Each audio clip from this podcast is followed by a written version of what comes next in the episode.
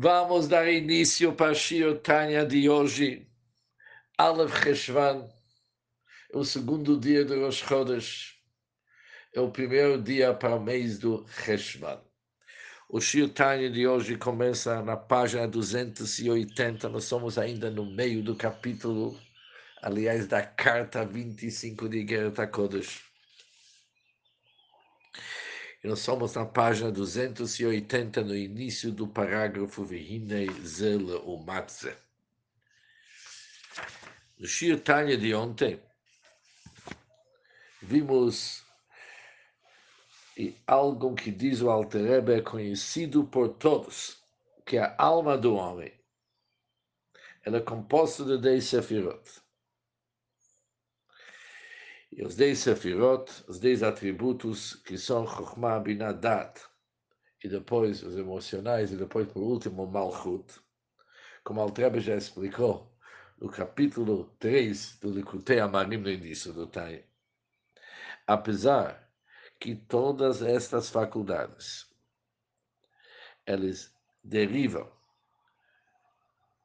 do ar que sai do boca do Deus, chamado Ruach Piv, do ar que sai do boca do Deus, conforme diz o versículo Vayipar Ba'apav, que Deus assoprou nas narinas do Adão uma alma de vida, mas mesmo assim isso é uma forma geral. Se nós vamos falar isso mais detalhado, o Chokhmah Binadat, as faculdades do Chabad, as faculdades intelectuais da alma, eles são análogas das emanações divinas do Chokhmah Binadat. E os sentimentos, atributos emocionais, eles são análogos para os seis primeiros midot, Chesed, Gorat, Tiferet, Netzach, Yehod e Yesod, que são chamados de Zeir Anpin, faces pequenas. E depois, a nossa faculdade de falar, ela é análoga à fala suprema que é conhecido também no nome do Malchut ou o nome da Shekhinah. Diz o Alter Rebbe no Shirtanya de hoje, agora temos uma regra, que Deus criou isto oposto àquilo. O que, que chama isto oposto àquilo? Uma vez que no lado sagrado tem as dez faculdades, que eles são análogos para os dez faculdades do Deus, os dez sefirot do mundo da Tzilut. Tem seu lado oposto também no outro lado que é chamado Sitracha, que é outro lado, chamado outro lado, o lado da impureza. Também possuem dez faculdades, que eles correspondem com as dez faculdades da alma divina cada uma tem a sua contraparte profana, ou seja, da mesma forma que tem dez sefirot de santidade, cada um desses dez possui sua contraparte profana, que são chamados Asara Kitredim Savuta, as dez coroas da impureza. Nós temos dez Sefirot Kedoshot, dez atributos sagrados, mas também cada um possui dez coroas da impureza. O Mehem delas emanam as almas das nações, que estão também compreendidas pelos mesmos exatos dez níveis. Também possuem esses dez níveis, mas são dez níveis que o Altrebe chamou coroas da impureza. O Mudad Zod é conhecido, é um conhecido comum, é algo que é de conhecimento comum.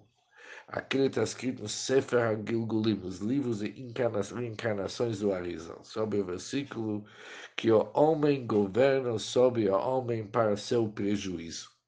Shalat Hadam Badam, que o homem governa sobre o homem para seu prejuízo. O que, que significa isso? Esse versículo fala sobre o exílio da Shekhinah. Que a Shekhinah foi exilada no meio dos clipot. Clipot já vimos são as cascas e as conchas da impureza. Com a finalidade de animá-las e para capacitá-las a governar no presente tempo do exílio. Ou seja, quando se fala que o homem governa sobre o homem, significa que o homem mau, o homem da clipa, ele governa sobre o homem sagrado. Homem sagrado significa o lado positivo e santo do universo. Mas diz o versículo Leralo. Leralo significa que este domínio temporário, o domínio temporário do mal, é para ser o prejuízo final. O que, é que chama prejuízo final? Leralo, isso é ruim para, para o clipar. Por quê? porque a finalidade, a intenção e a finalidade desse domínio é para que as centelhas da santidade que são encontradas dentro do mal sejam extraídas e elevadas. Legalo para poder resgatar e salvar as centelhas da santidade que são encontradas dentro das clipot. Isso é toda a ideia. Haomot Sholtim Atal Israel. Isso é o motivo que as nações dominam o povo judeu no presente. O povo judeu está no exílio. Liot, já que as almas das nações derivam das clipotas, quais a Shekhinah está investida no estado do exílio, e com isso está capacitando-as a governar. Eles estão governando, mas aqui tem uma ideia de resgatar as faíscas divinas que estão dentro desses clipotas. Diz o Alter Hine, Av Shezet Tzarich Beiur Achav Eichumar, embora isso necessita uma exposição extensiva para explicar como que isso é possível. Como que pode ser que a Shekhinah está investida e está exilado dentro das clipot? Mas apesar que nós não explicamos o assunto com seus mínimos detalhes, não obstante, é realmente assim. É isso que está acontecendo.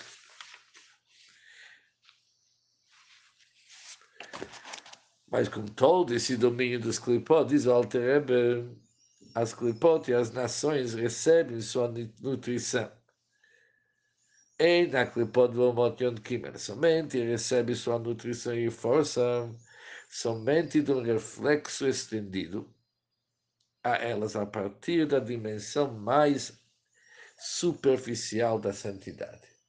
O que, é chamado na linguagem do Tânia Ahuraim, das costas. Costas significa algo superficial e externo. Por que costas? Que mal deixada bossa casfa. Da mesma maneira como alguém que, de, que ele está dando algo, mas sem vontade, de mal vontade, como que ele dá? Ele joga isso pelas costas, pega e joga assim pelas costas, sem querer olhar para a pessoa, para quem que ele está fornecendo, para quem que ele está dando. Assim que normalmente se entrega algo para o inimigo. Pega. Rav Gamzot, mesmo recebendo pelas costas, também não vem direto, passa pelos Simtsumim, o Messachim, Rabim Vatsumim. Isso passa por meio de numerosas e intensas contrações e barreiras, até que por meio desses contrações e barreiras, e numerosas contrações e barreiras, essa radiação poderia ser investida na materialidade desse mundo. O Mashpas, Loomot atribuindo riqueza e honra e todos os prazeres físicos às nações. Por isso eles estão indo muito bem.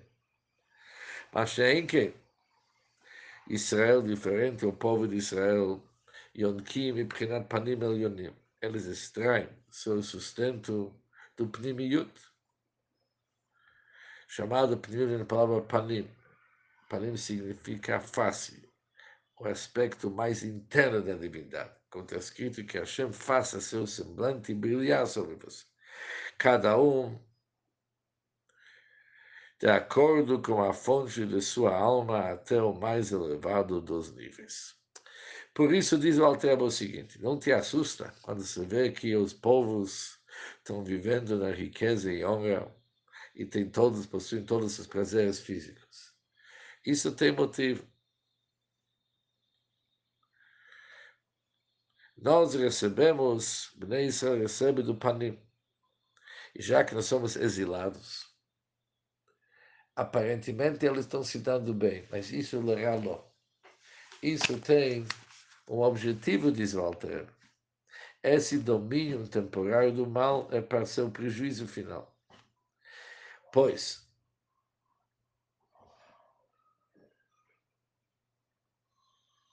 a intenção da Hashem com tudo isso é que as centelhas divinas, as centelhas da santidade que se encontram nesses clipot, sejam extraídas e elevadas. Agora que o Altreba explicou tudo isso, caminho Shirtanya de hoje, mas a partir da manhã vamos começar a responder as perguntas iniciais. Vimos que o Altreba se baseou sobre